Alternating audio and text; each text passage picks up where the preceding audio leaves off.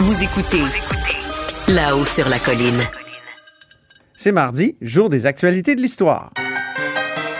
Les actualités de l'histoire. Avec Dave Noël et Antoine Robitaille. Mais bonjour Dave Noël. Bonjour Antoine. Dave Noël, c'est notre chroniqueur d'histoire et accessoirement journaliste au Devoir, auteur entre autres de Mon calme général américain. Il est avec nous tous les mardis, puis c'est le dernier mardi de cette saison. On reprend juste en février parce que l'histoire et le passé sont toujours d'actualité en politique. Et aujourd'hui, Dave, deux sujets. D'abord, le drapeau patriote dit de Saint-Eustache et ensuite le triste bilan des démolitions du patrimoine bâti au Québec. Commençons par le drapeau patriote. Oui, donc euh, je me suis intéressé à l'occasion du 185e anniversaire de la bataille de Saint-Eustache du 14 décembre 1837. Donc j'ai écrit un texte dans le Devoir euh, la semaine dernière. Euh, le, drapeau patriote qu'on a en tête en général, c'est le fameux vert, blanc, rouge, ben les trois bandes horizontales. le vert pour les Irlandais, le blanc pour les Français d'origine française et le rouge pour les Anglais. donc ça, c'est un drapeau qui est très connu. Et d'ailleurs, en 2017, on avait une une mobilisation pour le faire flotter sur le Parlement, ce qui va avoir lieu seulement en 2019, mais on a un petit extrait de la période des questions de mai 2017. 18 mai, exactement. Oui, un échange entre Jean-François Lisée, qui était le chef du Parti québécois à l'époque, et euh, Philippe Couillard, qui était premier ministre. On a comme l'impression que ça fait 200 ans. Oui, au moins. Incroyable. Écoutons ça. Il y a 150 ans, naissait le Parti libéral du Québec. Et euh, dans un texte très bon. L'actuel Premier ministre voulait revenir aux sources de l'idée libérale. Et parmi ces sources, il parlait d'un drapeau. Un drapeau qui montrait une sensibilité politique particulière, l'embryon d'interculturalisme qui est déjà le leur aux libéraux en 1837 quand ils adoptèrent le tricolore vert, blanc et rouge pour symboliser leur combat pour la démocratie et l'inclusion, vert pour l'Irlande, blanc pour la France et rouge pour l'Angleterre. Fin de la citation du Premier ministre, chef du Parti libéral du Québec. C'est le drapeau des patriotes dont sont issus le Parti libéral, notre parti, et l'ensemble de cette Assemblée. Pourtant, il y a quelques jours, le Premier ministre a refusé notre demande de hisser ce drapeau pour la fête des patriotes lundi prochain, comme le font plusieurs municipalités. Alors pourquoi est-ce que le Premier ministre renie aujourd'hui le drapeau dont il a dit c'était le drapeau fondateur de son propre parti. Ah, effectivement, ça me permet de, répéter que les racines de notre formation politique est un grand mouvement politique euh, qui a même dépassé les frontières de l'Amérique du Nord, qui s'inscrivait dans une tendance mondiale à l'époque.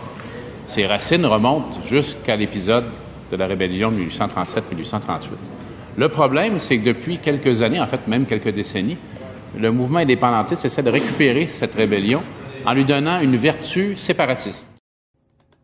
On a quand même écouté un long extrait parce que c'est intéressant. C'est rare que des politiciens discutent comme ça d'histoire. Mais si je comprends bien, Dave, c'est tout croche. oui, ben c'est ça. M. Couillard est un grand lecteur, un passionné d'histoire, mais euh, dans, son, dans l'extrait qu'on a entendu, il dit plusieurs choses. Disons que ce serait trop long à, décortiquer, mais euh, de résumer la, euh, les idéaux des patriotes comme il l'a fait disons qu'il y a matière à débat, parce qu'il y a eu plusieurs vagues aussi. Il y a eu les, patriotes de 1837 et il y a eu le volet plus radical de 1838 qui a suivi. Euh, donc, il y avait un volet indépendantiste quand même. Et euh, d'ailleurs, je recommande aux, auditeurs de lire l'excellent ouvrage de Julien Mauduit, La, guerre des Canada, qui est comme qui, s'intéresse à l'aspect révolutionnaire. Oui, je me souviens quand tu nous en as parlé, oui. Oui, c'est un excellent ouvrage qui est publié aux presses de l'Université McGill, qui est sorti euh, dans le courant de l'année. Euh, donc, mais pour revenir au drapeau, donc, euh, comme je disais, on pense beaucoup au tricolore patriote, mais à l'époque des rébellions, euh, donc en 1837, il y avait beaucoup d'étendards qui existaient. Ah Un peu comme dans les débuts de la Révolution américaine, il y avait toutes sortes de drapeaux. dans le cas des rébellions canadiennes, entre guillemets, c'était la même chose. Et dans le village de Saint-Eustache, et à Saint-Benoît, dans le comté des Deux-Montagnes, on a, on a, créé un drapeau au printemps 1837 sur lequel il y avait un masquinongé, des pommes de pin, une feuille d'érable et les lettres C et JBT pour Jean-Baptiste. Donc, ah ces lettres-là, ça veut dire un peu... Euh, euh, parce que Jean-Baptiste, c'était le patron des Canadiens français. D'ailleurs, c'était souvent un prénom utilisé pour générique pour parler des Canadiens français. C'est ça. Donc, ça veut un peu dire euh, le Canada aux Canadiens, entre guillemets. Ah oui. c'est un historien qui l'a déjà évoqué. Et ce drapeau-là se, se, trouve au Château Ramsey à Montréal, au musée, donc depuis 1909. Et euh, il se trouve que c'est le, le seul exemplaire de drapeau patriote qui a survécu jusqu'à nos jours. Ah oui, Donc, c'est un- d'un réel drapeau, comme tu l'expliques dans le texte, qui a, qui a fait la guerre. Oui, ben c'est ça, une relique historique. en Ouais. guillemets. Il y en avait un autre qui existait à la chapelle des Papineaux à Montebello, Ah oui? euh, mais il a été volé. Dans les années 1970, euh, l'organisme là-bas l'avait déposé aux archives nationales et on me raconte que entre les branches qu'il était dans un coffre qui a été volé, donc euh, il n'existe plus. euh, S'il est, quelque part, donc vous pouvez appeler à l'émission pour nous le signaler parce Ben qu'on oui. le cherche toujours. Est-ce qu'on retrouve à la chapelle du musée de... Faudrait demander à Dave Turcotte. Je, je lui ai parlé récemment, mais non, il ne savait pas où il OK, était. il savait pas. Euh, c'est ça, mais donc la, la Dave, c'est un ancien député euh, péquiste qui. passionné d'histoire, qui a un musée euh, ça. politique virtuel Vraiment que vous intéressant. pouvez retrouver facilement Oui. euh, sur Google. Et euh, donc le drapeau qu'on voit à la chapelle dans Montebello, c'est une réplique en polyester. Donc euh, les gens qui vont là, qui s'imaginent que c'est le, le- la- Ah. le drapeau d'origine, non, c'est une relique qu'on a, qu'on a d'ailleurs pré-usé, un peu comme certains jeans qu'on peut acheter délavés.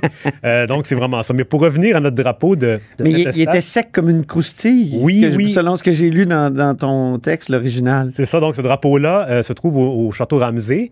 Lui a surtout été abîmé, non pas par la rébellion patriote, mais par ses, les conservateurs dans les au au 19e siècle. Il y en a Ah un, entre autres, qui a voulu restaurer les couleurs avec le vernis qui, était, qui, qui faisait son apparition au Canada dans les années 1880. Et euh, il a appliqué du vernis sur les lettres, notamment C et JBT. Et là, il s'est rendu compte que c'était en train de transpercer le tissu. Aïe. Donc, il a arrêté, mais en faisant ça, il, a- il aurait renversé le flacon de vernis sur la partie supérieure du drapeau. Et ce qui fait en sorte qu'il nous manque une partie du drapeau aujourd'hui. Ce qu'on Ah oui? voit, et ça, c'est un chercheur à qui j'ai parlé, André Sarrazin, qui est un passionné d'histoire, qui, euh, Oui. qui passe tous ses temps libres à étudier ce drapeau-là. Il a d'ailleurs photographié à tous les quatre pouces qu'il me disait pour vraiment analyser le drapeau.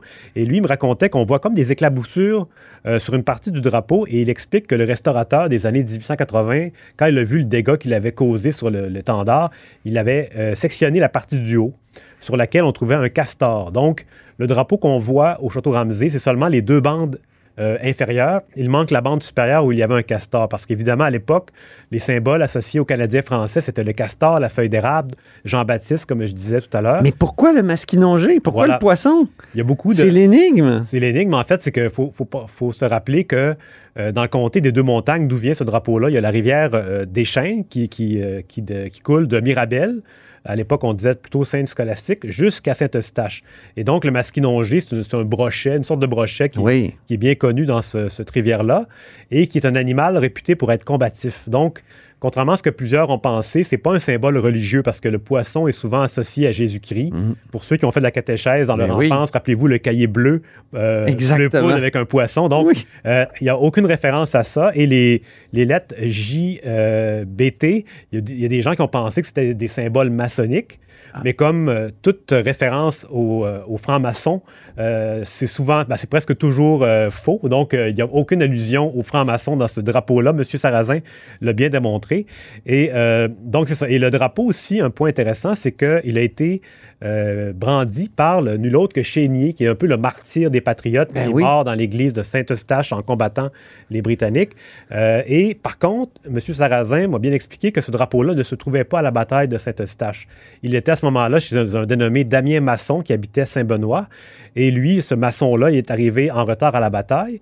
Et je le mentionne parce que sur le drapeau, on voit des trous qui peuvent être confondus avec des trous de balles. Et on voit d'ailleurs un très gros trou aussi que certains ont pensé que c'était un boulet de canon. Mhm. Euh, mais en fait, c'est les trous, euh, les plus petits trous, c'est en fait le, le drapeau au 19e siècle, il a été cloué sur un cadre par quelqu'un qui voulait le- le- l'exposer vraiment à sa pleine grandeur. Et euh, avec le temps, le- les clous ont rouillé et euh, ça a laissé des, des trous assez béants et des taches aussi de rouille sur le drapeau. Aïe. Et euh, pour ce qui est du gros trou, ça, en fait, on, on expliquait que euh, pour qu'un boulet de canon transperce un morceau de tissu, il faut le tenir fermement. Oui. Donc, c'est très, très peu probable. Mais ça fait penser à d'autres exemples de drapeaux qu'on- sur lesquels on a voulu voir des, des- des coups de sable, des, des balles de fusil. Euh, mais en réalité, souvent, c'est tout simplement une usure naturelle ou provoquée, dans le cas présent, par euh, des, euh, des muséologues de l'époque, disons, avant que la science devienne euh, plus développée. Et c'est ça. Donc, le, drapeau se trouve toujours au château Ramsey. Et il faut, rappeler aussi que c'est un. Disons que l'étude des drapeaux n'est pas très développée. C'est des objets qu'on qu'on prend un peu pour acquis. On s'y intéresse pas trop, mais il y a vraiment une. Euh, une histoire attachée à ça. Et euh, dans mon texte, justement, je racontais à quel point, à l'époque des rébellions patriotes, il y avait plusieurs drapeaux, et souvent, c'était des drapeaux à message.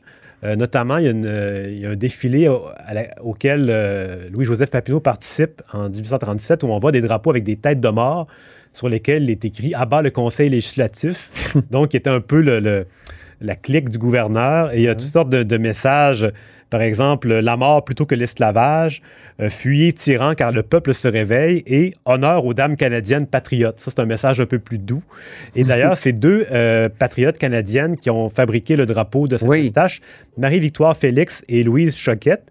Et c'est le notaire euh, Jean-Joseph Giroir qui a peint les inscriptions sur le drapeau à l'époque. Donc, c'est quand même un, objet très intéressant qui, était juste, qui était méconnu. Ben oui. Qu'est-ce qui t'a amené à t'intéresser à cet objet? Euh, ben, c'est M. Sarrazin qui, euh, présente des conférences sur le sujet. Donc, c'est lui qui, a attiré l'attention sur ce drapeau-là. Et j'étais curieux aussi de voir euh, qu'est-ce qui reste de, de, cette... Parce qu'il y avait énormément de bannières qui étaient ici à l'époque. Quand on lit les, journaux, La Minerve, Le Canadien, les journaux qui étaient publiés, on voit qu'il y a vraiment beaucoup, beaucoup de bannières et il n'en reste qu'une aujourd'hui. Donc, c'est assez frappant.